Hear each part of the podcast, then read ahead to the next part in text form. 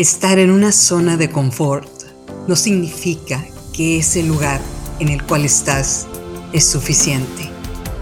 Estás ahí porque es el único lugar que conoces o en el que te acostumbraste a estar. Algunas veces nos negamos a enfrentar el miedo a lo desconocido, pero en la zona de confort nada nace y nada crece, solo te mantiene cómoda. Necesitamos más emprendedoras que den trabajo a más personas y tengamos menor desempleo en las calles. Necesitamos más emprendedoras que crean en las mujeres como una fuerza necesaria para su crecimiento. El cambio es inevitable. El crecimiento es opcional. ¿Estás lista para tomar esa opción?